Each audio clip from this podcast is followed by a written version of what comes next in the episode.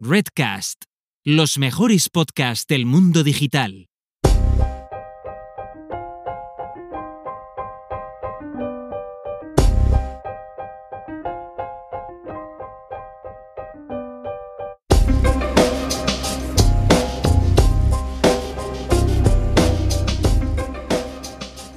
Hace poco caí en la cuenta de que llevo ya más de 20 años ligado de una u otra forma a la inteligencia artificial.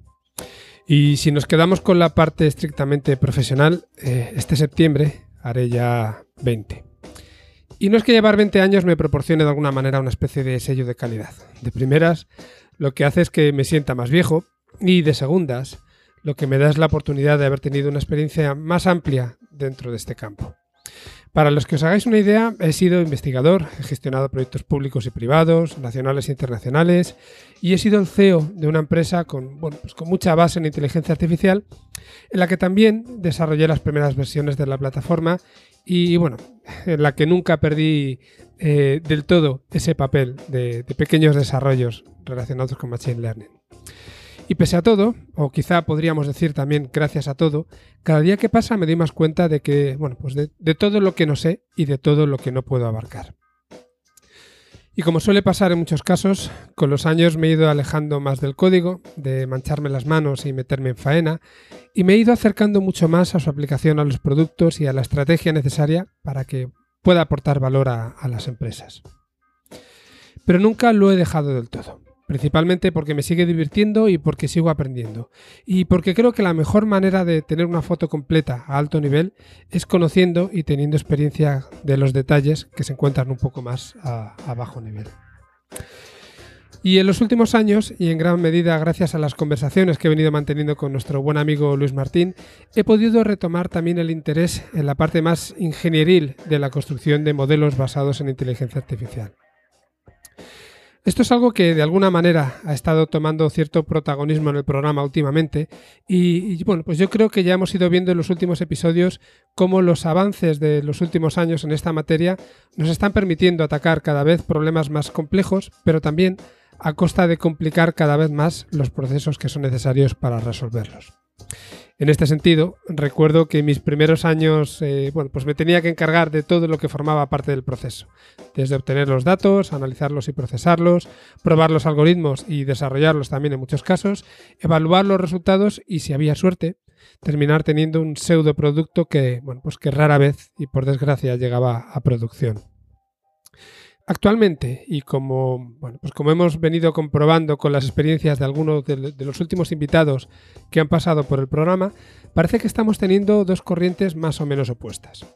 Por un lado, podríamos hablar de un enfoque de equipo multidisciplinar, con roles especializados y en el que el data scientist pues, tiene una parcela acotada y donde aparecen figuras como pues, puede ser Machine Learning Engineer, el ingeniero de datos y otros perfiles más enfocados a a la gestión de la infraestructura. A esta organización se le está criticando cosas como la falta de una visión global, eh, la dispersión también de las responsabilidades y la sobrecarga que provoca en muchos casos la coordinación de estos equipos. Y por el otro lado, como, segunda visión, tenemos el enfoque del Data Scientist end-to-end que nos comentaba Pelayo Bues en el episodio 28. Un perfil que hace pues, como de una especie de hombre orquesta y que se encarga de todo el proceso y que, bueno, pues como no puede estar especializado en todas las partes, se apoya puntualmente en otros perfiles especializados cuando es necesario. Pues bien, en el programa de hoy toca centrarnos en ese primer enfoque de equipo multidisciplinar. Y para hablar de estos equipos, eh, de los roles, de su composición y también, por supuesto, de los errores que se suelen cometer al crearlos, contamos para la ocasión con Néstor Álvaro.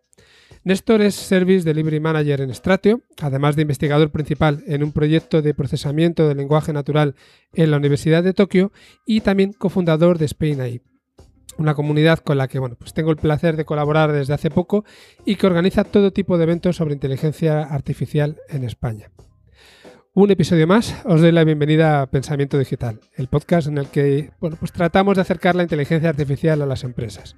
Mi nombre es Francisco Carrero, pero los habituales del programa ya sabéis que prefiero que me llaméis Frankie. Y como os decía al principio, llevo más de 20 años dedicado a la inteligencia artificial y su aplicación a la sociedad y a los negocios. Recordad que nos podéis encontrar en iVoox, Spotify, Apple Podcasts, Google Podcasts y desde hace un par de episodios en la nueva plataforma Redcast. Y os recuerdo también que podéis seguirnos en Twitter como arroba pensamientodp y poneros en contacto con nosotros a través de la dirección de email pensamientodigitalpod.gmail.com. Como siempre, comenzaremos el programa con un par de noticias de actualidad y después tendremos como plato principal la entrevista con Néstor. Así que, sin más, comenzamos.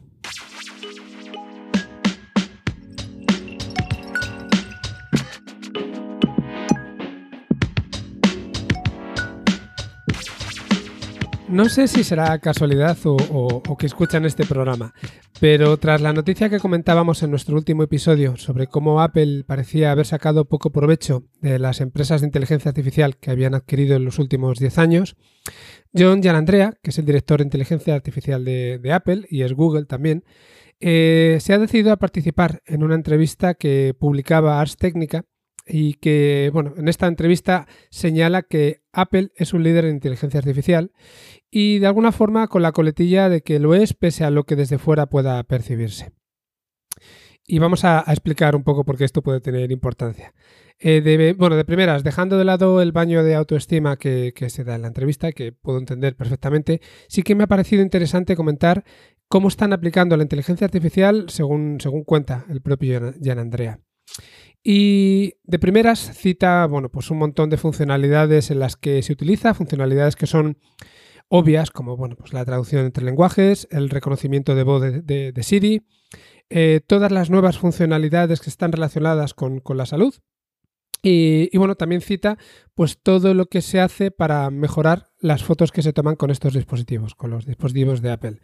Y bueno, pues por ejemplo, señala eh, en relación a esto de las fotos que el iPhone puede tomar varias fotos a la vez con una sola pulsación del botón y después utiliza un modelo entrenado con Machine Learning para analizar cada una de las imágenes por separado y generar una única imagen compuesta que tiene lo mejor de todas ellas.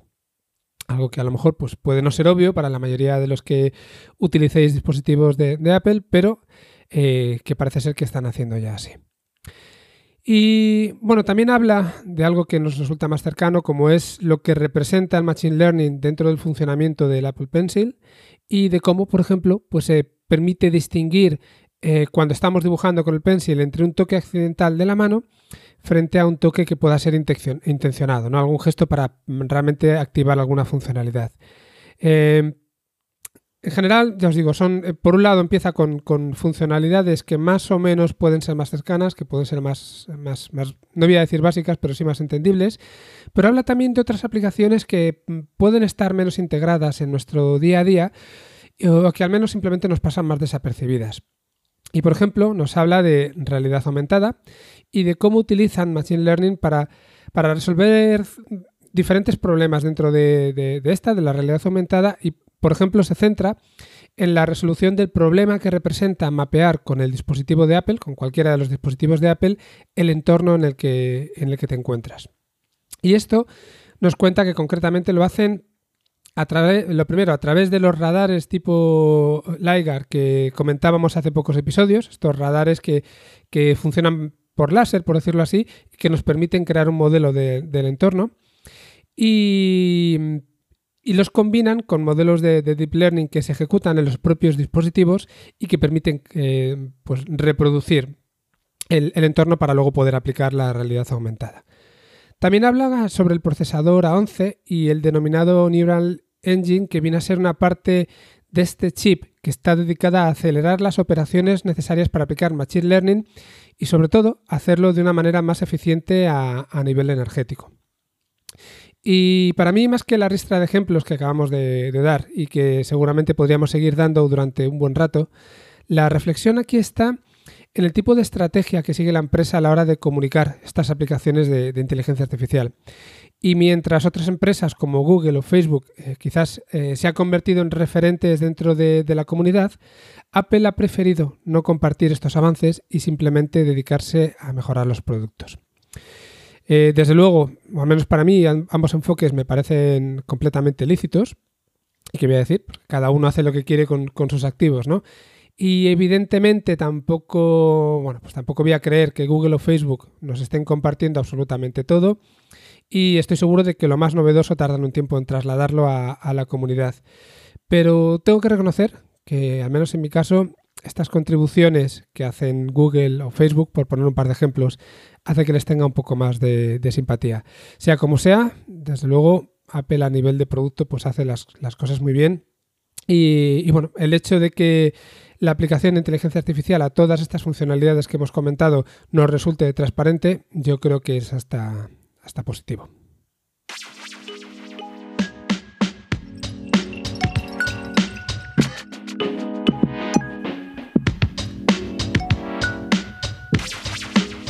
Y vamos entonces con la segunda noticia del día. Y en este caso vamos a hablar un poquito de GPT-3, simplemente para comenzar el tema que realmente no tiene, no tiene demasiado que ver. Em, en, las últimas, en las últimas fechas ya sabéis que gran parte del hype relacionado con la inteligencia artificial ha venido especialmente asociado a la aparición de GPT-3. Y recuerdo eh, que es ese modelo capaz de generar sentencias que parecen tener sentido, oraciones o frases, o bueno, es que depende del lenguaje, que parecen tener, sentido, y además hacerlo en lenguajes y estilos muy diversos. No vamos a comentar mucho más, eh, y es un tema que aún no hemos traído al programa porque personalmente he preferido esperar hasta que realmente sepamos qué hay de verdadero y de falso eh, detrás de todo lo que se está hablando, pero os prometo que en septiembre lo abordaremos como yo creo que se merece. En cualquier caso, como decía al principio, no lo traía por su aplicación en sí, sino por algo que ha pasado quizás más desapercibido y que, ya hemos comentado en otras ocasiones, y que no es otra cosa que el altísimo coste de entrenamiento que tiene este tipo de, modelos, que tiene este caso GPT-3. Y no solamente hablamos de, de la parte económica, sino especialmente del consumo de energía. Y es que para que nos hagamos una idea, si se utilizara un chip más o menos estándar, parece ser que el tiempo necesario para entrenar este GPT-3 sería de unos 355 años. Y esto, como ha venido ocurriendo últimamente, ha reactivado el debate sobre la sostenibilidad de los modelos de Machine Learning y la necesidad de encontrar maneras más eficientes de escalarlos o, bueno, de manera alternativa, de encontrar otras tecnologías, otros algoritmos, lo que queráis ver, eh, que sean más eficientes que, por ejemplo, lo es actualmente el, Deep Learning.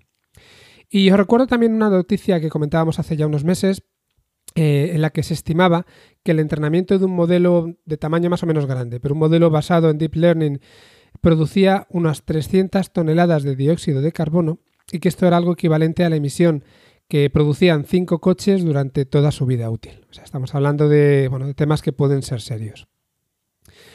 Y, precisamente el tema del tamaño de los modelos, eh, bueno, sigue creciendo. El tamaño de estos modelos cada vez es mayor, cada vez se, buscan resolver problemas más complejos. Y aunque se sigue trabajando en chips especializados que mejoren el consumo, como el que comentábamos precisamente en la noticia anterior sobre, sobre Apple, pues parece que no es suficiente. Y por eso diferentes grupos de investigación están trabajando ya en bueno, pues en múltiples aproximaciones para minimizar la necesidad de, cómputo de estos algoritmos y, por tanto, mejorar también su eficiencia energética sin dañar la propia eficacia de los modelos. Y bueno, he hablado de algoritmos, eh, realmente hay, dos orientaciones, por decirlo así. Eh, una sería trabajar sobre los algoritmos y otra trabajar sobre, sobre el hardware. Y por ejemplo, en IBM Watson están tratando de conseguir algoritmos que no analicen todos los detalles de los problemas que tienen que resolver y que mm, en una primera pasada, por decirlo así, eh, primero seleccionen solamente aquellos datos o aquellas partes de los datos que sean necesarios y en la medida de lo posible, con el menor nivel de detalle adecuado, antes de proporcionárselos como entrada a un algoritmo de deep learning. Es decir, aquí en este caso no están tratando de modificar el algoritmo, sino hacer un preprocesado de datos eh, de manera que, bueno, pues que se adelgace las entradas del algoritmo. Y de forma complementaria, hay un grupo en el MIT, por ejemplo, que está trabajando en maneras de reducir el, tamaño del modelo, es decir, de reducir el número de pesos necesarios, por ejemplo, en una red neuronal, que también sería otra manera de, bueno, pues de reducir el tiempo de cómputo necesario y, por tanto, la, la eficiencia energética. Y vamos a comentar, por ejemplo, un tercer enfoque, aunque hay más, pero tampoco querría, querría aquí extenderme demasiado Un tercer enfoque en el que lo que se busca es encontrar eh, subconjuntos de modelos que ya están entrenados y que se pueden aprovechar para trasladarlos a otros modelos que solucionen problemas que pueden tener naturaleza similar, pero que son diferentes en su objetivo. Y esto, por ejemplo, es algo que puede tener eh, sentido en, modelos que resuelven diferentes tareas de visión artificial. ¿Vale? Para que os hagáis una idea, pues podemos tener un modelo entrenado para el típico ejemplo que se pone distinguir entre perros y gatos y luego sacar una parte de, ese modelo, un subconjunto, y tomarlo como base para entrenar otros modelos distintos que, por ejemplo, distinga entre, entre coches y motos, por decir algo. estoy poniendo un enfoque un poco simplista, pero intentando que más o menos se pueda entender el, ejemplo. A estos subconjuntos que nos queremos llevar de un problema a otro, curiosamente se los denomina como billetes de lotería ganadores y se pueden aprovechar, como os decía, como punto de partida en un entrenamiento, acelerando todo este proceso y, por tanto, de nuevo, reduciendo el tiempo necesario y la energía. Y como os decía, vamos a dejar de lado los esfuerzos que están en línea de la construcción de, nuevo hardware, eh, porque no quiero hacer la noticia todavía más, más densa de lo que puede ser. ¿no? Para mí, en cualquier caso, lo positivo eh, está en la existencia de una cada vez eh, bueno, pues un cada vez mayor y más diverso número de iniciativas para construir modelos de manera más, más eficiente. Algo que más allá del ahorro energético, que está claro que es, importante, em, podrá en el futuro, esperamos, traernos la capacidad de entrenar estos modelos en dispositivos más ligeros. Es decir, no, que no necesitemos eh, clústeres de ordenadores muy grandes, que se puedan hacer en, ordenadores, vamos a decir, locales, o incluso, ¿por qué no?, en dispositivos eh, móviles, convirtiéndolo en algo no solamente más, más democrático, eh, sino también permitiendo, por ejemplo, entrenar modelos de forma local con datos que puedan ser sensibles, de manera que, bueno, sensibles y que pertenezcan a la persona que está entrenando el modelo en su dispositivo, de manera que esos, datos no salgan de ahí y minimicemos también pues, problemas de, seguridad. Todo esto todavía hay que ver hacia, hacia dónde va, pero me parece, personalmente me parece una buena noticia y, quería comentarlo. Y nada, ya sabéis que después de la segunda noticia pasamos directamente a la entrevista, así que eh, nos vamos no os cuento nada más y, tendremos hoy, como os decía al principio del programa, la entrevista con Néstor Álvaro que nos, nos hablará sobre diferentes formas de componer equipos de Machine Learning. Hasta luego.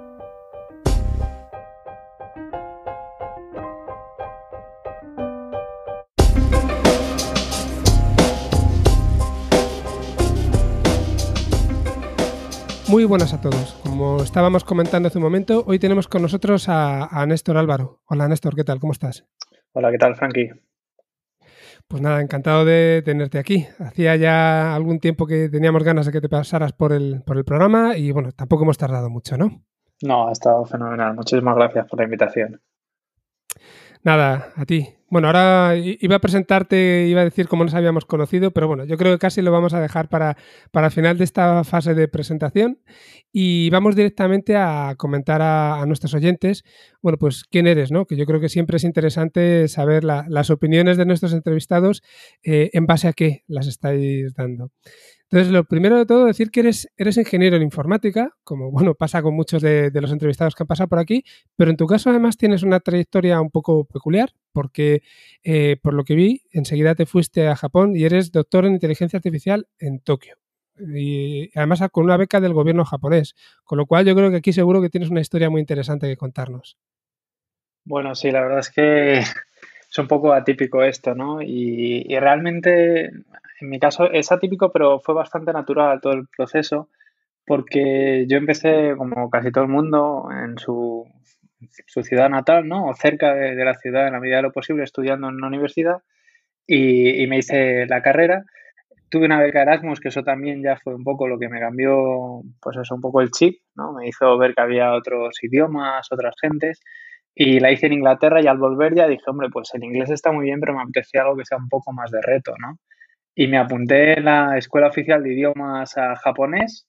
A partir de ahí ya tomé un poco más de contacto con las actividades que se hacían, estas cosas, y me enteré de que el gobierno japonés, a través de la embajada de aquí, de, de Madrid, eh, daba, daba estas becas. Y bueno, pues eh, después de, solicitarlo la conseguí y era una oportunidad única porque yo también tenía muchísimas ganas de haber continuado con la, parte de investigación, no solo por el idioma japonés, y la investigación pues en todo el tema este de, las redes sociales, de Twitter, el sentiment, era una cosa que, me llamaba mucho, era creo que era el año 2012 o por ahí cuando yo la solicito y, nada, me la conceden, yo estaba súper ilusionado y así es como llegué a Japón y, llegué con la idea de estudiar todos estos temas. Lo que pasa es que nada más llegar mi tutor me dijo que se me quitasen esas ideas porque todo el tema de lo que yo estaba leyendo de Twitter, Sentiment y todo esto de las redes sociales, que ya estaba pasado, que en la investigación lo habían dado ya pues cuatro o cinco vueltas de más y que tendríamos que trabajar otros temas, pero, pero la postre muy bien porque fue e investigación en NLP, en Natural Language Processing, que, es un campo que a mí me apasiona y al final, pues aunque no fue justo en lo que yo quería, fue un, tema muy interesante, así que encantado de haber podido estudiar todo esto, haber podido estudiar con mi tutor allí en Japón y, la experiencia y el japonés, que al final el japonés se ha ido olvidando, pero todo lo otro de inteligencia artificial lo tengo todavía muy presente y, bueno, una experiencia increíble. Y una, curiosidad, cuando hablas de, NLP, ya por rizar el rizo, ¿en japonés? No, eh, en este caso fue en inglés. Eh, el japonés a mí me gusta bastante, no lo dominé del todo. Es un idioma que realmente es bastante sencillo de aplicar en NLP ahí, porque por las características que tiene parece un idioma muy complejo, pero realmente es bastante sencillo porque a diferencia del chino, es un idioma que marca el part of speech, es decir, lo que es cada palabra, ¿vale? Pues te lo va marcando con diferentes preposiciones, con lo cual es un idioma muy fácil de parsear y si haces bien el primer parsing, pues ya luego te enteras de cuáles son las entidades, cuáles modifican a cuáles otras y tal. Tampoco voy a entrar ahí, ¿no? Porque va a ser demasiado profundo. Pero yo el problema que tenía era que conocerse las preposiciones, que son muy poquitas, está muy bien, pero las palabras en japonés son muchísimas y, y eso era complicadísimo para mí, se me iba de madre y podía haber estado todavía ahí estudiando esto sin haber sacado el doctorado. Así que no, yo lo hice en inglés, que es un idioma bastante más asequible, por lo menos a mí a día de hoy es mucho más asequible de, estudiar. Bueno, entonces eh, después de esto ya te, vuelves para España, ¿verdad? Y aquí has estado trabajando, pues entiendo que en un montón de, proyectos de inteligencia artificial y, entraremos en eso también ahora, pero no sé si nos quieres comentar un poco en tu trayectoria hasta el día de hoy, que estás trabajando como Service Delivery Manager en, en Stratio, pues, eh, ¿por qué puestos y por qué empresas has pasado? Vale, pues aquí la verdad es que fue muy interesante porque justo antes de volverme, y esto se me ha pasado, discúlpame, eh, lo que estuve haciendo, porque dentro del área de Natural Language Processing eh, hay muchos muchos campos, hay muchísimo, y bueno, ahora está explotando y se está dando muchísimo más bombo a todo este área.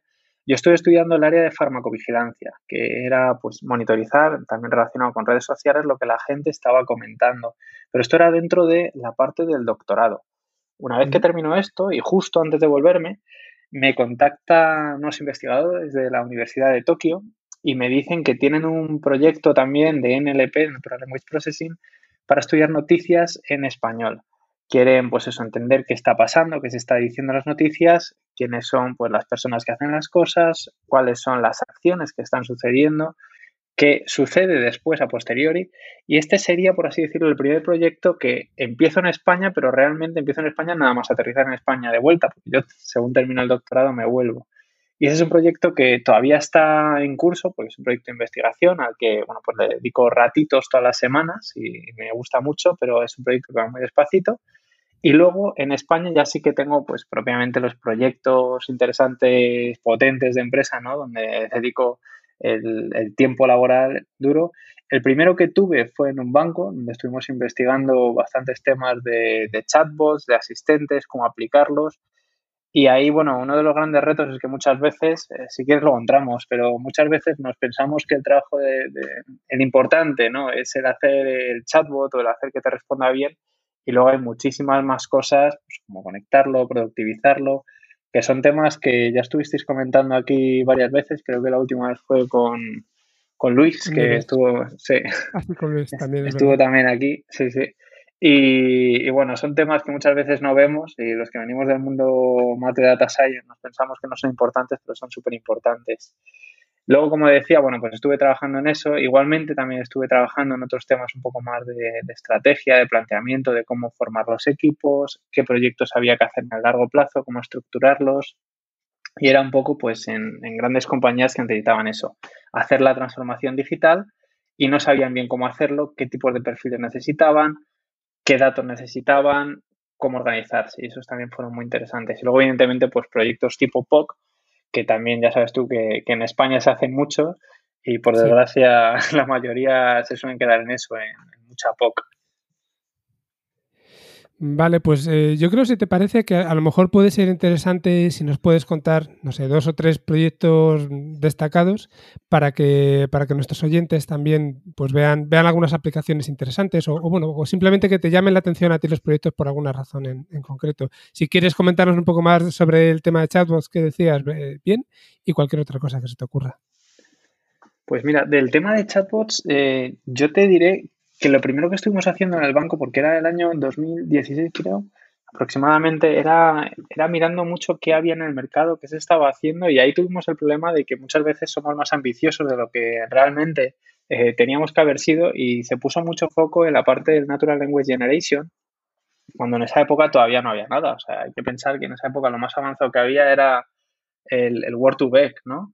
Y, luego ahora posteriores sí que hay muchísimas más eh, herramientas ¿no? que, están saliendo ahora en la parte de NLP, pero en esa época pusimos demasiado foco ahí, nos descentramos un poco y, entre esa parte y también la parte de cómo conectarlo, cómo productivizarlo, perdimos muchísimo el punto real y aunque estuvimos haciendo pruebas fue muy interesante, llegamos a crear un chatbot que era capaz de, de responder a las preguntas y respuestas típicas, no fuimos capaces de, hacer algo que fuese realmente diferencial. Al final, luego muchas veces en, estos sitios hay una parte de investigación, pero en nuestro caso se optó al final, bueno, por diferentes temas, también por una herramienta que, que era de mercado, en vez de haber cogido lo que estábamos desarrollando internamente.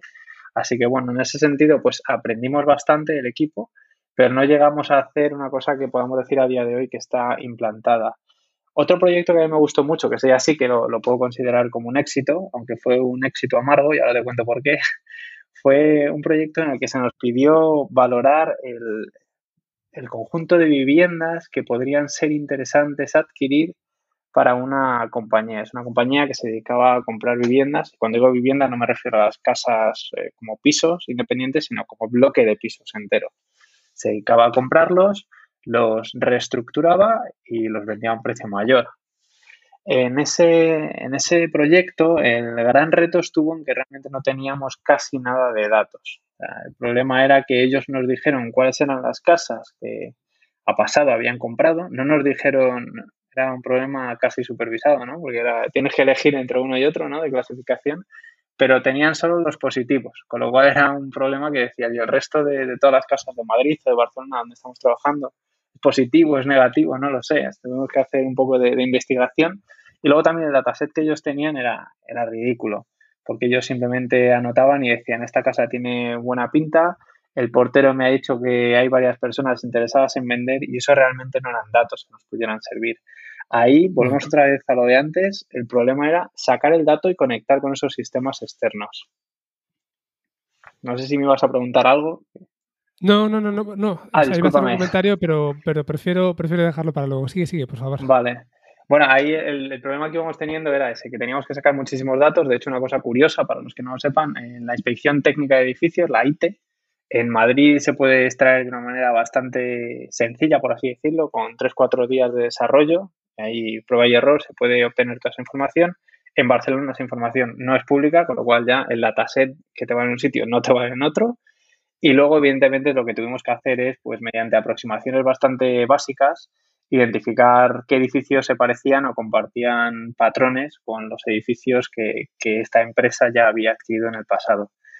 Una cosa curiosa eh, que nos pasó, digo que era un éxito amargo el proyecto, porque para mí fue un éxito como nos quedó el resultado, pero para la compañía pues eh, no le resultó tanto éxito porque decían, bueno, pero es que aquí nos estáis dando un listado bastante amplio y muchas de las cosas que nos estáis diciendo ya las intuíamos nosotros de una manera tradicional, diciendo, pues si tiene esto, o si tiene más metros, o si está en esta zona. Con lo cual, pues eso, eh, muchas veces el juicio del experto nosotros le, le, facilitamos mucho por temas de velocidad, por temas de procesamiento, pero ellos no supieron verlo porque decían que eso, bueno, si hubieran puesto más personas lo hubieran podido sacar ellos y, y en ese momento el problema que tuvimos era que no supimos transmitir adecuadamente, otro punto importante, cuál era el valor que aportábamos. Porque el algoritmo en sí muchas veces dices, esto ya lo hago yo, sí, pero es que el volumen que maneja el algoritmo y la capacidad de análisis que tiene, eso necesitas muchísimos expertos para que funcione bien. Claro, es que esa, parte de la gestión de las expectativas e incluso un poco de labor de marketing que hay que hacer con, el cliente, no ya hablando desde el punto de vista de que si, bueno, si trabajas en una consultora, tu cliente es otra empresa, sino incluso si formas parte de un equipo que está desarrollando para tu propia empresa, siempre tienes alguien, pues un cliente que puede ser de negocio o algo así, el hacerles entender lo primero, qué resultados pueden ser esperables, lo segundo, las complicaciones que hay, que no se garantiza, por desgracia, muchas veces el, éxito con este tipo de sistemas o, qué se puede, ponerse de acuerdo en qué se puede considerar un éxito, eh, yo creo que es parte de, un análisis previo que, por desgracia, muchas veces no se puede hacer por las condiciones y que es completamente esencial para, bueno, para que esto que como tú estabas diciendo, seguramente sea un éxito, no se entienda como un fracaso, que es lo que os pasó, ¿no? Sí, bueno, aquí yo creo que se juntaron varias cosas. Lo primero era un poco de sobreventa, ¿no? De, de, qué se podía hacer con inteligencia artificial, porque casi se pensaba la compañía esta que era una compañía muy, bueno, es una compañía muy tradicional, donde yo creo que el proceso más avanzado que tienen es alguna fórmula de Excel, que no es por no es por minimizar sus esfuerzos, sino porque realmente es una compañía muy tradicional que funciona, pues eso, con Excel, con ficheros muy muy mm, pues, poco, poco avanzados, por así decirlo. Se le vendió que bueno, la inteligencia artificial prácticamente iba a ser un robot que iba por las calles identificando estos pisos. Y luego también, internamente, yo creo que las personas que hablaban con ellos es que no sabían qué era la inteligencia artificial. Yo me acuerdo de una conversación con una persona que tenía un cargo bastante superior al mío de mi misma compañía que hablando con el cliente le dijo que sí, que efectivamente lo que habíamos hecho no era inteligencia artificial, y a mí luego en privado me dijo, es que coger los ficheros, analizarlos y sacar los patrones que ellos ya conocen no es inteligencia artificial. Con lo cual yo ahí pues me sentí un poco desarmado porque dije, yo creo que hemos perdido un poco el norte, ¿no? Pero eso también es culpa mía en parte, porque yo no le supe transmitir que eso sí era inteligencia artificial. Yo ahí dije, bueno, como esta persona tiene un rol superior, pues entiendo que algo he, debido yo de, de, no transmitir correctamente o tal, pero luego era eso, era un problema de que no estábamos todos alineados y por eso digo que fue un éxito amargo. El cliente al final sí que reconoció que habíamos hecho un trabajo que estaba bien, pero lo que no fue capaz de ver era eso, que la inteligencia artificial tiene unos límites, que con los datos que teníamos podíamos llegar hasta ahí, que era un buen avance, pero ellos estaban esperando, pues eso, el proceso automático que te analiza todos los datos de todas las ciudades por eso precisamente hablaba al principio de, gestión de expectativas, ¿no? Al final podemos buscar, entre comillas, si quieres, un, culpable, quién ha hecho la mala comunicación, quién ha hecho esa, esa sobreventa, pero dentro de ese proceso a lo mejor lo que ocurre es que o bien que hay que elegir de forma adecuada quiénes son las, las personas que les van a, comunicar qué es lo que se va a hacer y qué es lo que se puede hacer, o, bueno, no sé, hay que, hay que definirlo un poco mejor. Seguramente formaría parte de toda esa estrategia que luego hablaremos, ¿no? que, abarca un montón de elementos y una de ellas es, la comunicación. No hablando ya de un, marketing hacia afuera, sino de la comunicación con el, con el cliente. Correcto. Yo ahí te diría, en, los proyectos que he hecho, y ese me sirvió mucho para aprender de esto, eh, te diría que el 50% eh, es mi visión, ¿vale? Esto cada uno, cada uno tiene su visión.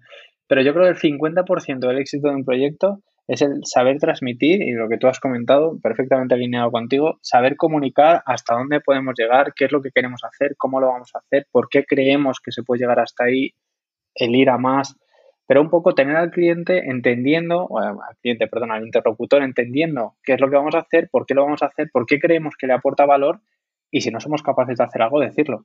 Porque lo peor que yo he visto es decir, sí, sí, sí, vamos a llegar, vamos a llegar, vamos a llegar y luego decir, no, es que es imposible llegar.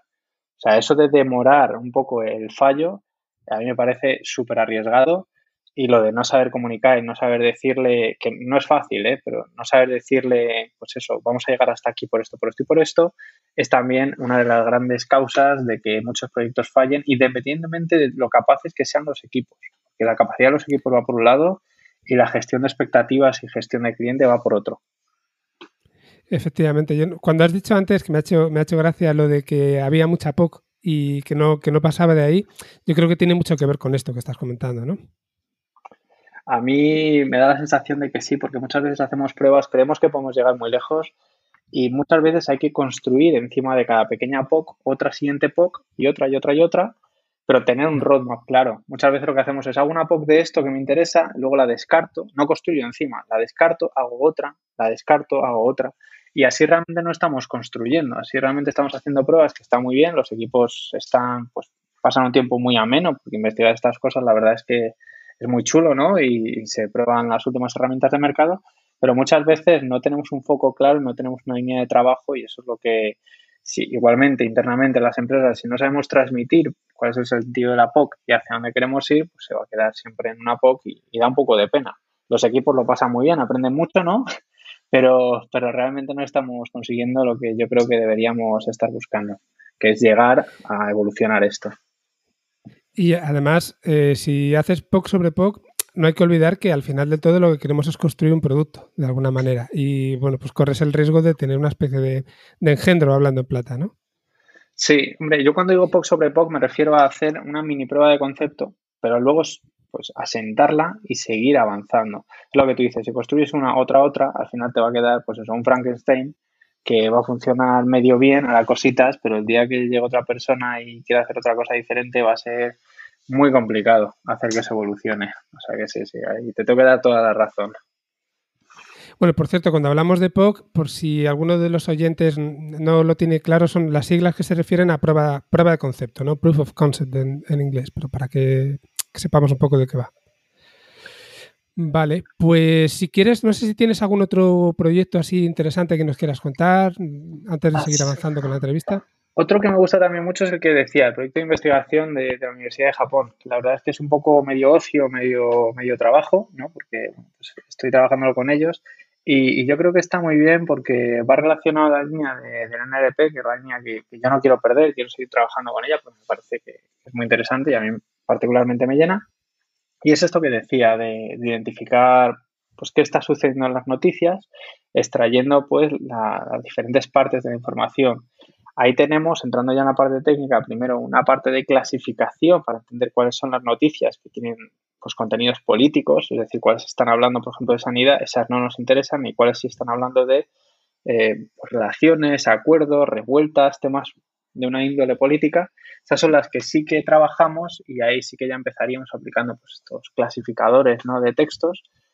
Luego dentro de esto tenemos también eh, la parte de identificación de lo que se llama las entidades para extraer toda la información de quién dice qué, quién hace qué, pero no solo a nombre, eh, perdón, eh, utilizando lo típico, ¿no? De qué empresas o qué personas, sino también pues ciudades, países, diferentes verbos, diferentes actores y lo bonito del proyecto este, que todavía no hemos llegado, es muy aspiracional, ¿no? Es que queremos entender qué está sucediendo en diferentes noticias para luego poder llegar a decir, oye, pues me he dado cuenta de que puedo extrapolar eventos, ¿no? Un poco rollo Minority Report, pero sin llegar a eso, ¿no? Sería el aspiracional, muy aspiracional. Decir, por ejemplo, oye, que me he dado cuenta de que si en un país A se ha producido una subida de impuestos muy fuerte, una subida de impuestos masiva, después de eso ha habido una serie de revueltas, coger, analizarlo y decir, oye, me estoy dando cuenta de que en el país B también han subido mucho los impuestos. Ojo, cuidado, ¿no? Que a lo mejor se produce como los primeros eventos, no solo ese, ¿no? Pero los primeros eventos también son similares, posiblemente la evolución sea similar.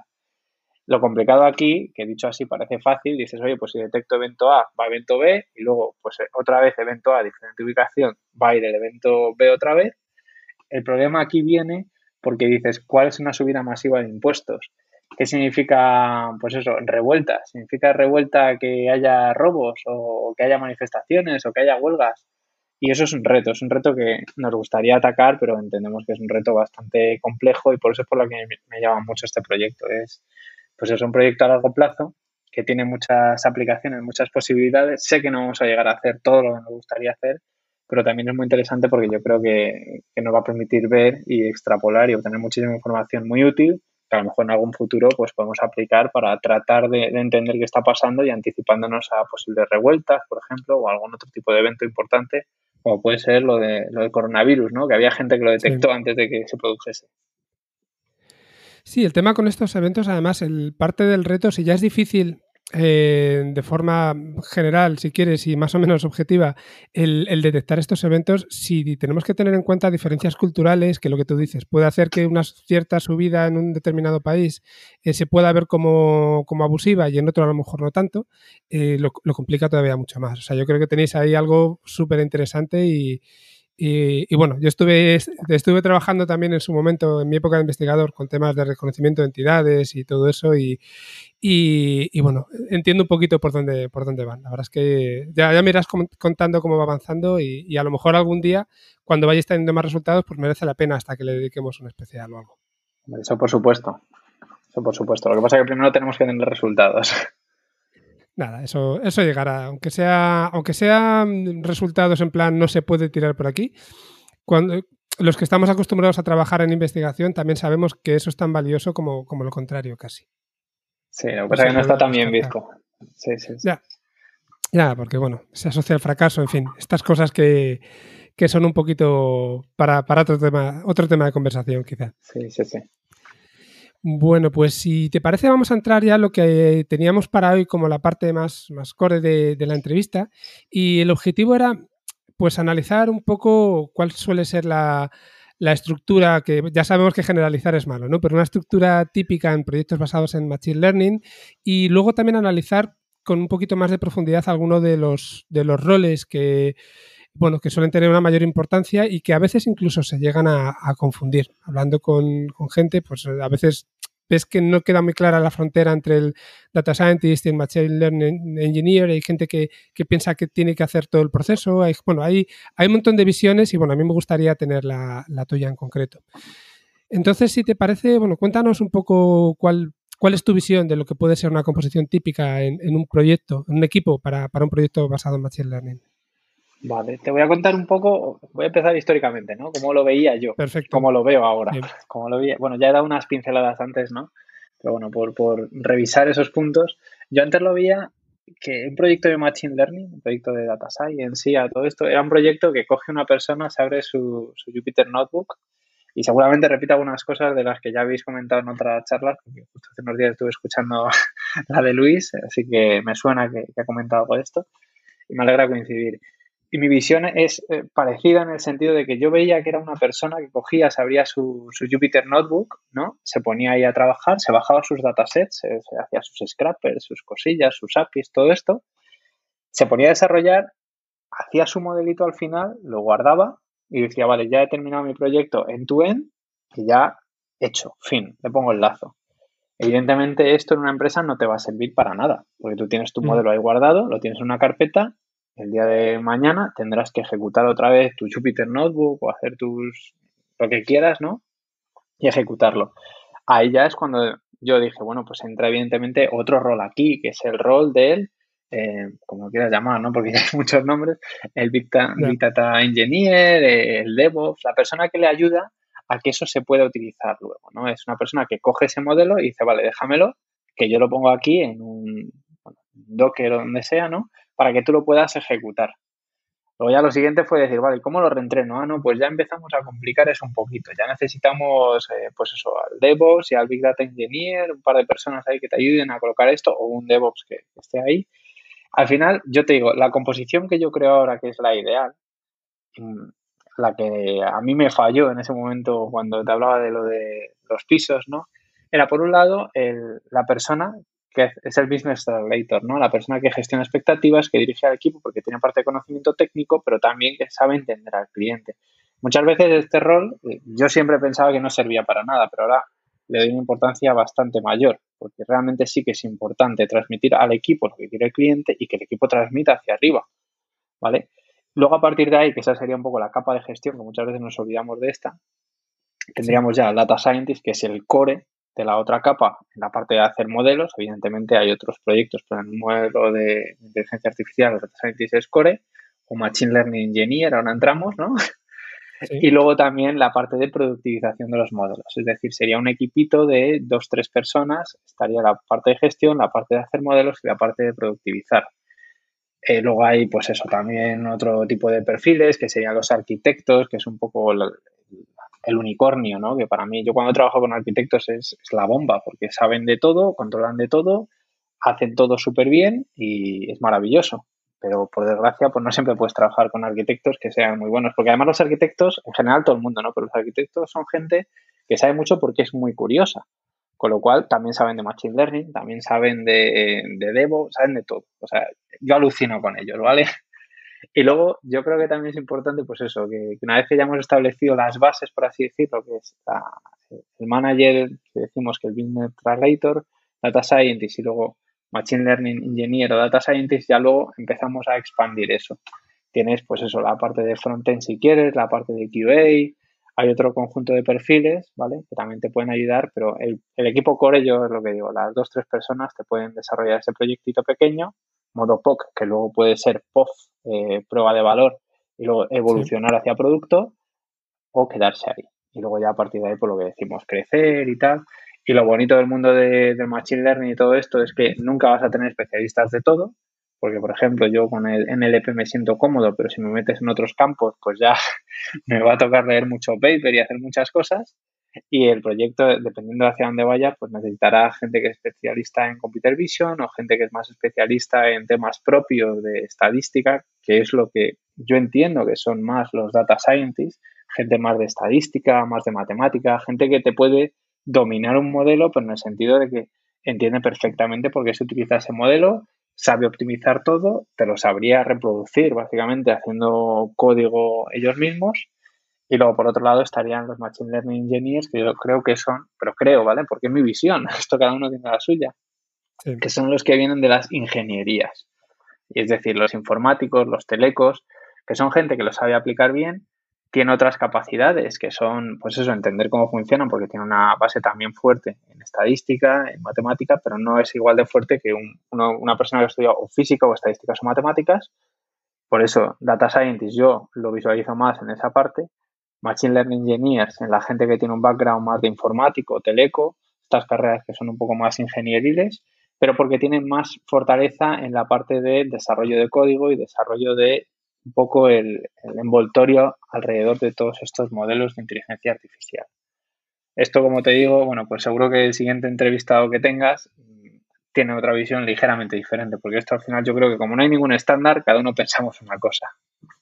Sí, pero, pero bueno, yo creo que es, interesante precisamente eso, ver cómo diferentes profesionales mm, realmente pues, pueden tener visiones distintas. Yo creo que en general cada vez está más, más unificado dentro de, un orden y yo creo que en ese sentido se empieza a, vislumbrar ya una cierta madurez. De ese caos inicial en el que, como bien decías, pues una sola persona se encargaba de todo el proceso eh, pues ya estamos llegando a equipos que están muy bien organizados, donde los roles cada vez empiezan a estar más, más claros, incluso pues eh, se empiezan a aplicar ya eh, metodologías para poder integrarse con el resto del producto, ¿no? porque al final esto no deja de ser más una pieza más dentro de, un producto concreto. Quizá desde mi punto de vista echaría un poco de menos que ha salido por, por encima, pero también tú mismo comentabas en un momento determinado de la entrevista que era uno de los temas delicados eh, me faltaría esa parte de, obtención de, los datos, porque bueno, eh, ya sabemos que muchas veces en las empresas los datos están dispersos o, bueno, no están limpios o simplemente hay que, no hay y hay que buscar maneras de, conseguirlos primero antes de poder meternos en, un proyecto que, utilice Machine Learning. Eh, ¿Cómo crees tú que se tiene que, o que se puede, desde tu punto de vista, enfocar eso? ¿De quién, ¿De quién sería la responsabilidad de buscar esos datos y de crear un repositorio común que sirva como base para todo este proceso? Pues mira, yo te voy a contar una anécdota de cuando, bueno, de hace un tiempo, ¿no? Cuando, bueno, te la puedo decir yo creo. Eh, cuando yo estuve trabajando en el banco, había un equipo que estaba trabajando también conmigo, estaba trabajando en, en creo que era el modelo de Charm, ¿no? Para predecir cuáles eran los clientes que salían. Ahora voy al punto, ¿vale? Pero es que yo creo que viene muy al... En el momento que estamos, yo creo que esta, anécdota es ideal. Estaban trabajando en un modelo de char, les habían dicho que había datos, ¿vale? Se lo había dicho su manager, ellos habían hablado también con otro equipo, era todo perfecto, les iban a dar los datos, pero al ser de otro departamento había un conjunto de procesos, entre ellos, pues no era la GDPR, porque en ese momento no existía, era la ley de protección de datos, que no les permitían compartir los datos, eh, pues no sé de qué manera, de hecho había unos procedimientos estandarizados. Bueno, total. Al final lo que tuvo que hacer este equipo es cogerse los datos que había online de otro banco, ¿vale? asumiendo que las variables iban a ser similares, que tendrían diferentes nombres, y estuvieron entrenando el modelo de char de un banco con tantos de otro, ¿vale? Era una POC, como decíamos, ¿no? Que luego ya una prueba de concepto para ver si podía funcionar. Los resultados fueron buenos, evidentemente, pues choca un poco, ¿no? Este es en, un banco entrenando con datos de otro, que son los que ha publicado en Internet. Y volviendo a la pregunta, mi visión aquí es que debe de ser, eh, lo que comentaba antes, eh, del Business Translator, el rol que tiene que hacer esto es primero allanar el camino para que se pueda entender si hay datos, si no hay datos, hablar con cliente para tener esto clarísimo, porque uno de los errores también que muchas veces nos comentan es ¿hay dato o no hay dato? A nosotros nos pasó en el ejemplo que te ponía de, los edificios, no había dato. Dijimos que sí, que sí, que podíamos hacerlo y lo pasamos realmente mal haciendo descargas de datos online, porque eso lleva un tiempo eh, si no sabemos si hay dato, es un poco peligroso. Y si hay dato, tenemos que encargarnos de, poner las medidas para rápidamente cogerlos. Y eso yo creo que es tarea, mi visión es que es tarea del manager de los equipos. Porque Data Scientist tiene el rol claro de desarrollar los modelos, el DevOps o Big Data Engineer tiene el rol claro de preparar toda la infraestructura para que todos los modelos funcionen bien. Y ellos si el manager lo decide así, ellos pueden descargar, pueden ayudar a hacer scrappers, eh, consumir APIs, buscar datos online. Pero es el manager quien tiene la decisión final de decir hacia dónde va eso. Y el manager con la parte del cliente o la parte del sponsor de los proyectos. Porque es que mm, yo creo que ponerlo a un data scientist a buscar datos es un poco pérdida de tiempo, ¿vale? Pero es mi, mi opinión. A no ser que el data scientist diga, oye, yo conozco un repositorio, yo conozco tal, pero invertir el tiempo del data scientist en esto, además, si es durante el proyecto, todavía peor, yo creo que no es el camino para, hacer los proyectos.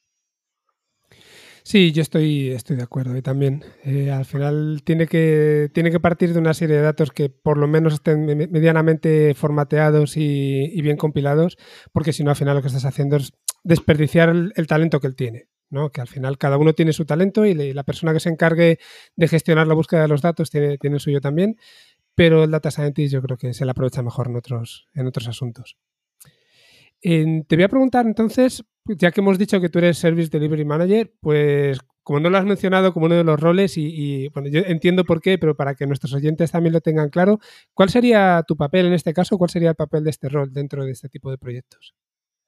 Pues el rol, el, que pone en papel, ¿no? Sería el de la última parte, ¿vale? Service Delivery Manager, un poco la persona que se encarga de que el servicio que estamos dando se entregue correctamente. Es decir, es la persona que ayuda a los equipos, que está liderando, pero liderando en un sentido más orientativo que en el de tienes que hacer esto, tienes que hacer esto, tienes que hacer esto.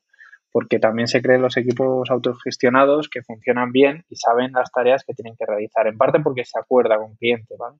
Eh, una de las cosas que hemos dicho es que tú no puedes empezar un proyecto sin decir hacia dónde va a ir. Ese problema que tienen las POPs nosotros lo que tratamos de hacer es acordar esos siguientes pasos con cliente, nada más empezar los proyectos, de decir, vamos a llegar hasta aquí, pero para llegar hasta aquí vamos a hacer A, B y C. Eso es lo que se acuerda antes. Y el rol del Service Delivery es eso, asegurarse de que se pueden ir haciendo todos estos pasos intermedios para llegar al final. Igualmente, durante el proyecto, pues es hablar con el cliente para hacer la petición de datos, la petición de recursos, la petición de información que facilite el trabajo de los equipos. Y también, como decía, pues eso, el Business Translator que se encarga de decir, oye, mira, esto lo que significa es esto, esto te va a ayudar por esto otro, y esto que ves aquí, lo que nosotros pretendemos plantear o lo que queremos hacer es esto que te estoy contando yo aquí. Es un rol que parece fácil, pero muchas veces va más de, entender bien al cliente que de tener un equipo altamente capacitado. Y por eso es por lo que digo que yo creo que estos roles eh, son, son importantes no más importantes que el resto, pero son importantes en el sentido de que no hay que minimizar eh, la labor que tienen que hacer, porque muchas veces si haces un modelo perfecto, pero no lo sabes comunicar bien, eh, pues el proyecto no está bien valorado. Y eso es un problema porque quitas el valor de, de todo el equipo por haber hecho mal el trabajo de una sola persona. Sí, a ver, desde mi punto de vista, en general, uno de los principales fuentes de, problemas dentro de, cualquier proyecto es la comunicación y a todos los niveles. Puede haber problemas de comunicación dentro de un equipo que es puramente de desarrollo y, eso produce un tipo de problemas, pero la comunicación, la mala comunicación entre la parte de negocio y la parte más técnica provoca otros que son, bueno, que son que desde luego si no se resuelven bien, seguro que van a hacer que el proyecto fracase. Entonces yo creo que es un rol completamente crítico y que, bueno, tampoco hay demasiada gente que sea capaz porque necesitas tener esa, esa capacidad de hablar con negocios, esa capacidad de entender también y de hablar con, los equipos técnicos. Eh, muchas veces solemos ser de un lado o de otro, ¿no? O, más de negocio o más, o más técnico.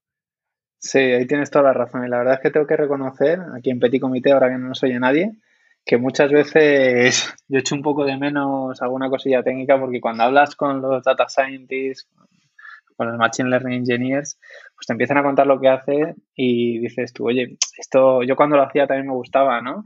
Y, te das cuenta de que no tienes eso, pero en cambio tienes otras cosas, porque hablar con cliente también te enriquece. Al final, eh, siempre que dejas de hacer una cosa, adquieres otras responsabilidades que también son importantes, pero la verdad es que, sí, es, dejar un poquito de lado la parte técnica, irte un poquito más hacia la parte de negocio y, evidentemente habrá gente que esté en la parte técnica que diga, oye, me gustaría hablar más con negocio, ¿no? Pero a mí en, particular, eh, aprovecho ya el momento para decirte que, que, hay días en los que dices, oye, pues me apetecería hacer un poquito un modelo o algo, ¿no? Para, para ver que no me he olvidado de estas cosas, porque también es interesante y, y mola ver que sabes hacer estas cosas.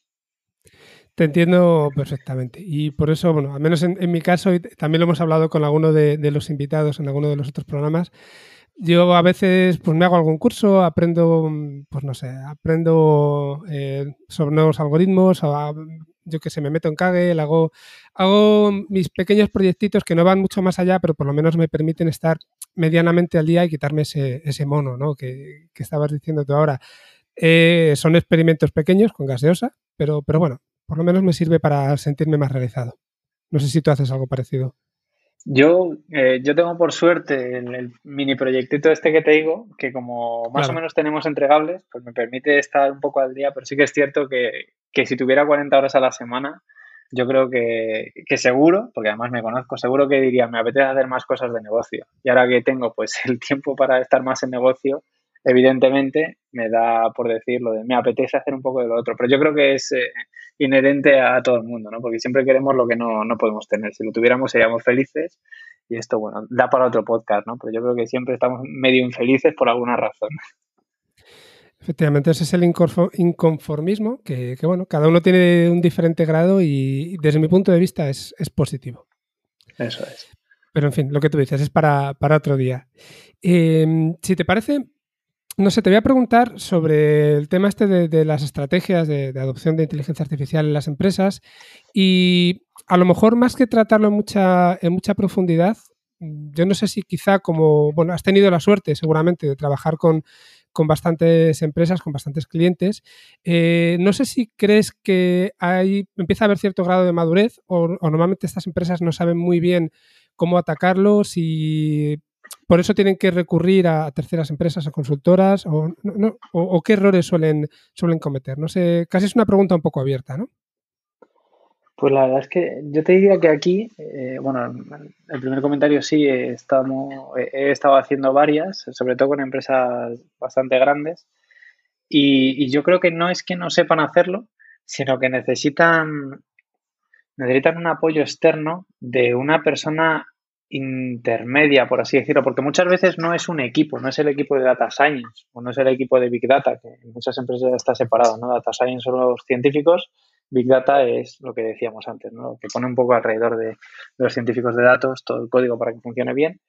Eh, también los, los encargados del dato. Muchas veces lo que buscan al llamar a empresas externas es aunar todos estos esfuerzos, porque los científicos de datos quieren hacer sus modelos la gente de Big Data lo que quiere hacer es una arquitectura potente. La gente de protección del dato lo que quiere tenerlo es perfectamente organizado. Es decir, cada uno dispara un poco hacia su línea y lo que se busca es alinear todos estos esfuerzos. Lo importante aquí, yo creo que al ser una empresa externa medio agnóstica a todos los equipos, es que se aporte pues eso, eh, esa visión global de 3-5 años diciendo, vale, hacia dónde queremos ir, cómo lo tenemos que hacer qué aporta cada uno de los equipos. Es decir, en un primer momento el equipo de datos es al final el que más te va a aportar, ¿no? Necesitas datos, ¿cómo lo vas a organizar? ¿O qué datos tienes y qué datos tienes que gobernar y cómo los vas a disponibilizar? ¿Cómo vamos a trabajar con esto? Luego, ¿qué arquitectura necesitamos para que todo funcione? Al final hay como tres, cuatro líneas estratégicas y columnas vertebrales, ¿no? Por así decirlo, que son las que hay que establecer y luego ahí pues tú ya vas poniendo los proyectos. Vas a empezar por los primeros proyectos que, muchas veces parece un poco de cajón, ¿no? Pero el, ojo superior de, de, los grandes jefes de las compañías está mirando que todo esto tenga sentido y tienes que poner al principio algunos proyectos que sean los que te permiten justificar todas esas inversiones. Poner los quick wins, ¿no? Que se llama, los pequeños proyectos que van a decir, oye, qué, qué chulo, ¿no? Esto que hemos conseguido, qué lejos hemos llegado, que realmente son proyectos que hacen un poco de ruido y te permiten justificar todo el, trabajo continuo en eso, en seis, un año, dos años, tres, cinco, lo que hayas planteado en la estrategia global.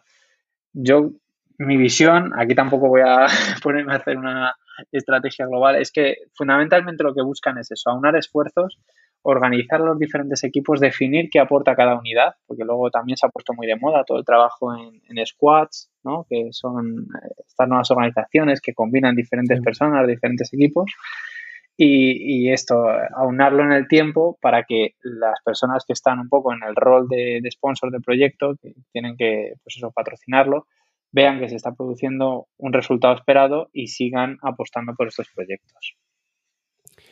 Yo tengo que reconocer que es una de, las cosas que más me, no sé, que más me, motiva ¿no? en este tipo de, proyectos. Y de hecho, bueno, cuando estábamos en BrainSense, nuestros clientes, aunque nuestro producto ya les daba algo muy, muy concreto, muchas veces me, pedían que les echara un cable con, bueno, pues con este tipo de cosas. Y alguna otra vez me lo han pedido también a título personal. Y, tengo que reconocer que, bueno, que lo disfruto mucho. Y sobre todo me gusta también esa dificultad que tiene muchas veces de tener que marcar una estrategia, en este caso inteligencia artificial, pero eh, adaptarla también a, lo que es la estrategia propia de la empresa. Entonces tienes ese punto de tener que entender qué tipo de empresa es, cómo funciona y, bueno, pues hacer, ayudarles con esta, esta iteración más de, transformación digital, que ya sabemos que es un término un poco ya denostado, ¿no?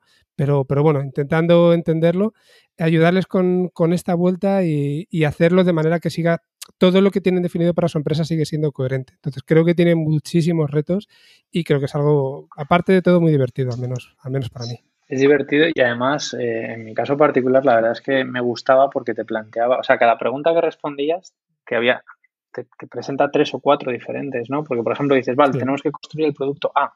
Y luego dices, vale, pero ¿cómo lo voy a construir? Voy a rehacerlo yo de uno que ya tengo viejo, voy a hacerlo desde cero, voy a apoyarme en una herramienta y dices, vale, me apoyo en una herramienta. Y luego empiezas, ¿qué costes tiene? ¿Qué herramienta? ¿Me aporta en el largo? ¿Me aporta en el corto? O sea, mm, en un caso particular, eh, a mí me han comentado, pues eso, de diferentes empresas que quieren hacer, dice, en un call center, ¿vale? Que es muy típico. Dice, queremos hacer un entendimiento de las, de las llamadas. Esto también viene del NLP, ¿no? Que decimos y, me dicen, vale, vamos a utilizar un servicio que nos han dado diferentes empresas. Pero luego te pones a echar cuentas y dices, ¿cuántas llamadas tienes tú al día? ¿Cuántas transcripciones tienes que hacer? ¿Esto realmente te va a ahorrar? ¿No te va a ahorrar? Esto ya luego te hace otras, otras preguntas que te tienes que plantear de decir, ¿y hago yo con este dataset mi propio modelo de transcripción? Es decir, es muy interesante por eso, porque te plantea un conjunto de pensamientos que muchas veces es que ni te habías parado a pensar. Sí, lo, primero, al hilo de lo que estás diciendo, yo creo que lo primero es hacer un estudio de viabilidad para ver qué necesidad tienen y si realmente es una empresa que está en condiciones y preparada para poder abarcar este tipo de, proyectos, ¿no? Y la respuesta puede ser perfectamente no y dejarlo ahí hasta más adelante, o es un sí y entonces ya entra con todo lo que, lo que estabas comentando.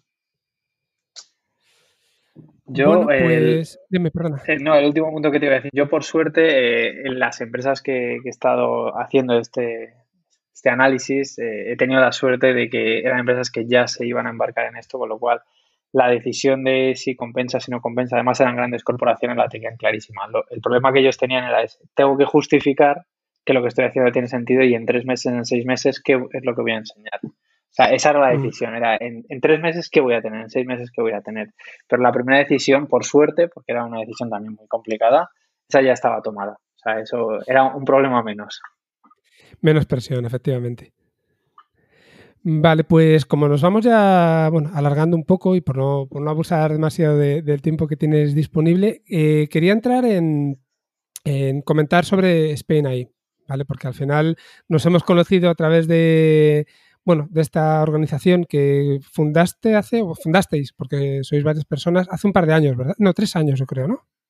Tres años, ya la fundamos en 2017 Y cuando fundamos, creo que fue en noviembre de 2017, o sea, a final de año, aunque empezamos a hablar un poco antes y tal, lo que pasa que ya sabes tú, desde que tienes la idea hasta que la materializas, esto es como lo de los planes de estrategia que decíamos, ¿no? Desde que dices, vale, sí, lo voy a hacer, hasta que lo haces, pues pasa un poco de tiempo, además justo se nos metió el verano entre medias. Y, y, esta es una asociación, la verdad es que me alegró mucho conocerte a través de la asociación, porque yo había escuchado el podcast, pero cuando me dijeron, oye, habla con, con Frankie, que está interesado y tal, dije, oye, qué bueno, qué alegría. Y la asociación lo que busca es eh, pues trabajar en diferentes líneas y como, como, tú ya sabes, como mucha gente va a poder ver si, si se mete en la web, eh, las tres principales líneas de trabajo son, por un lado, la divulgación, que es prácticamente la línea que más fuerte estamos mm, pues, empujando, porque lo que estamos haciendo es mucho contenido, ponerlo a disposición de todo el mundo para que puedan entender qué se hace, pero tanto a nivel práctico como a nivel teórico, con gente que es muy profesional, muy técnica, como con gente que a lo mejor es más curiosa y ha hecho experimentos y quiere presentar lo que han estado haciendo. Por otro lado, tenemos también la, segunda línea de trabajo que sería la de pues acercar un poco a las diferentes empresas, dándole visibilidad. De vez en cuando tenían charlas en los eventos físicos que por desgracia ahora no podemos hacer. Pues eh, hacíamos ahí un networking muy interesante. Muchas veces venían empresas diciendo, oye, pues a ver si conozco a alguien porque en mi equipo me hace falta un data scientist, un data engineer, un machine learning engineer, ¿no? Eh, eso también nos parece súper interesante. Y luego al final, pues lo que decíamos, un poco de, asesoría, si alguna empresa o persona nos decía, oye, ¿qué puedo hacer? ¿Hacia dónde puedo ir? ¿Cómo puedo meterme más en esto? Pues también un poco eh, asesorar y ayudar en lo posible. Estas son un poco las tres principales líneas de trabajo, pero evidentemente si nosotros tuviésemos más tiempo estaríamos eh, lanzando muchísimas más cosas. Hace poco lanzamos el, portal de talento, que es una web donde varias empresas nos, ponen las ofertas para que la gente, pues sobre todo ahora con la pandemia, que ha habido tantos cambios de, puestos, pues puedan buscarlo ahí también. Y dentro de poco vamos a lanzar un mini curso de, Python para que la gente pues, pueda meterse ahí y pueda empezar a, a, aprender esto y si les gusta, bueno, pues a futuro ya nos encantaría seguir lanzando cursos, pero evidentemente el tiempo a día de hoy es muy limitado y no podemos hacer todo lo que nos gustaría, aunque tenemos muchas ganas de seguir trabajando con Spain ahí y con todas las personas como tú que, están empujando la iniciativa. Bueno, además el, equipo está creciendo mucho últimamente, al menos en la primera reunión que pude estar hace poquitos días éramos bastantes y además de, de toda España, lo cual bueno, pues va a ser una ayuda muy grande para todo lo que estabas comentando. Sí, la verdad es que eh, a, mí me gustó mucho cuando empezamos al principio, hace, hace tres años empezamos en Madrid y éramos pues eso, tres locos, ¿no? Fernando Calle, que además eh, es el más loco y espero que si me escucha que me perdone, porque él empezó ya realmente en 2014 con la asociación Machine Learning Spain y empezó solo y, empezó empujando esto, luego ya se unió más gente y tal, y ahora es una comunidad, no sé si de 5.000 o 6.000 personas, hacen eventos todos los meses, bueno, una, una locura, ¿no? Y en 2017 nos juntamos con él, Paul y yo.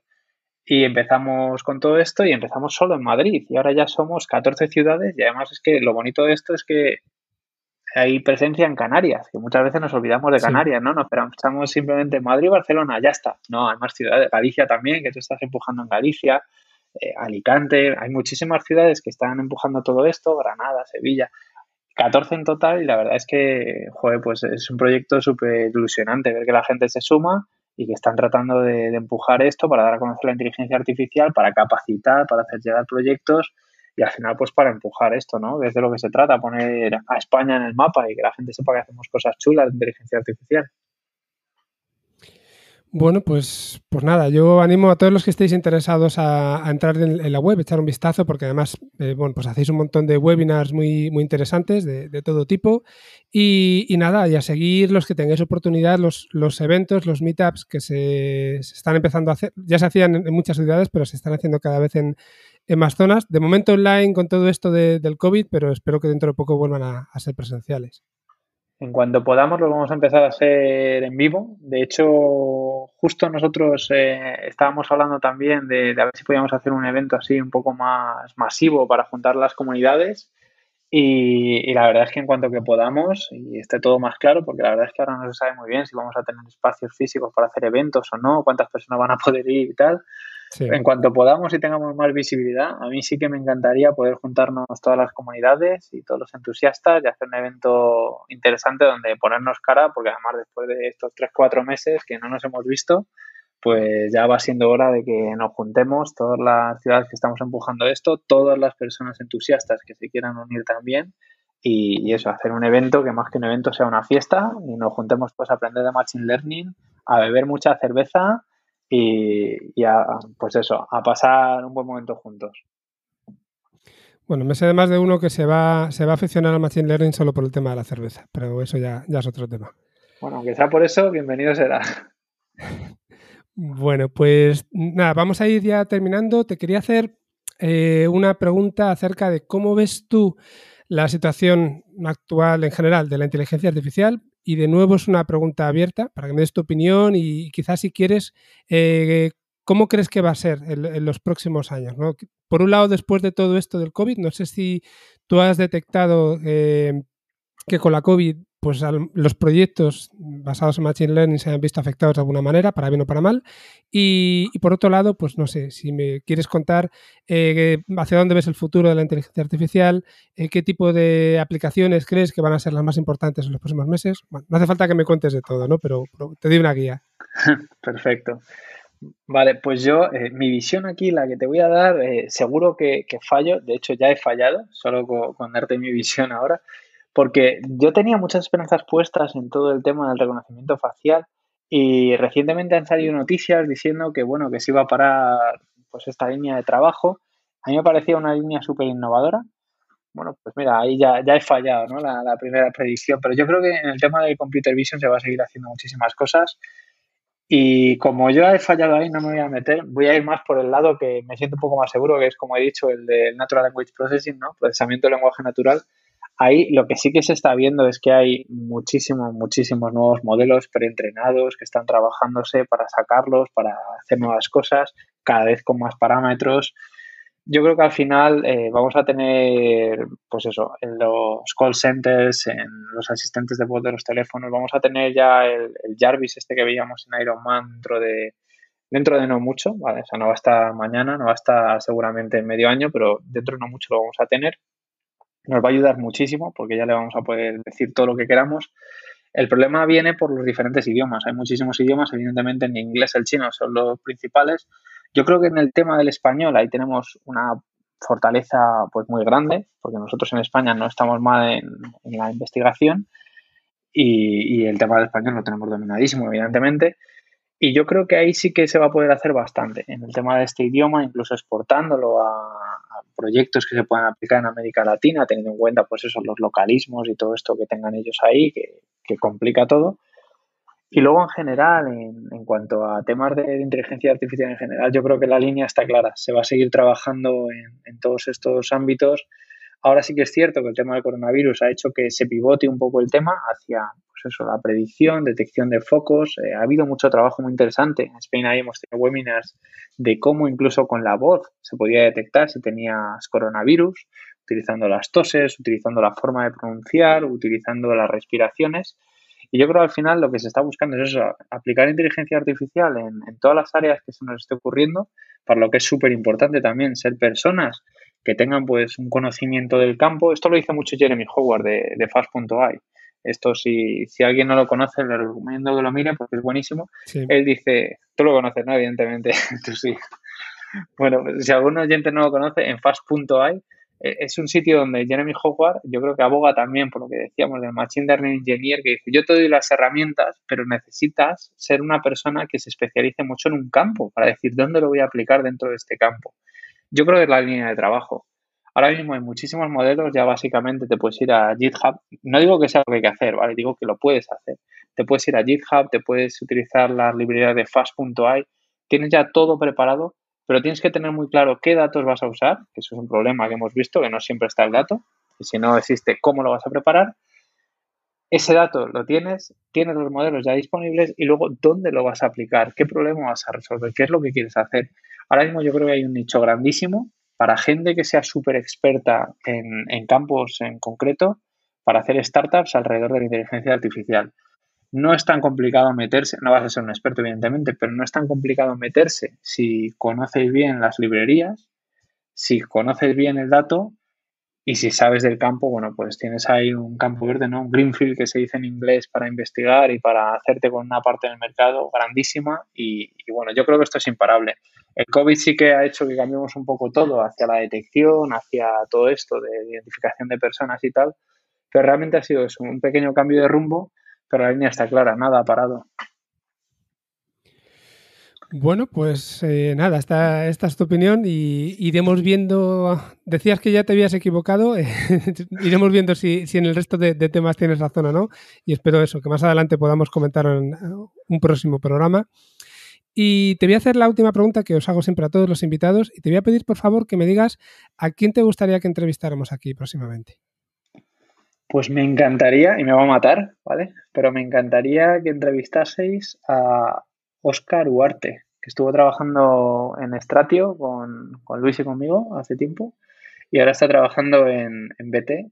No sé si, se va a prestar o no se va a prestar porque es una persona que está muy ocupada. De hecho, yo ya le he pedido que dé una charla en, en Spain ahí y bueno, está un poco liado. Pero yo creo que es una persona que tiene mucho que aportar. Y, y, si podéis contactarle, y si no, yo intentaré ponerse en contacto con él, o ponerte en contacto con él, porque sería muy, muy interesante. Vale, pues te pediré ayuda sobre todo porque tenga una, referencia y como mínimo lo, intentaremos. A ver si, bueno, si aunque esté muy ocupado, pues podemos, podemos conseguir una, horita de su tiempo. Pues, Néstor, eh, muchísimas gracias de nuevo por, haber estado en el programa. bueno, iba a decir que se nos ha hecho largo en el sentido en que nos hemos ido casi una hora, pero se me ha pasado volando, como la verdad es que al final termino diciéndolo siempre porque, porque es verdad. Se me pasan súper rápido todas estas grabaciones y yo creo que ha sido muy interesante. Igualmente, la verdad es que a mí me encanta hablar de estos temas. Es mi primer podcast, así que espero que, me ayudes a que salga bien. Ya lo editarás, ¿no? Como dicen los famosos, ya me pondrás los brillos y cosas de estas. Y, y ha sido, la verdad es que ha sido muy interesante. Así que te agradezco mucho la oportunidad, Frankie. Nada, poco hay que editar. Yo creo que ha salido todo del tirón, así que mira, menos trabajo que tengo. Fenomenal, muchas gracias. Muchas gracias a ti y un abrazo muy fuerte. un abrazo, chao.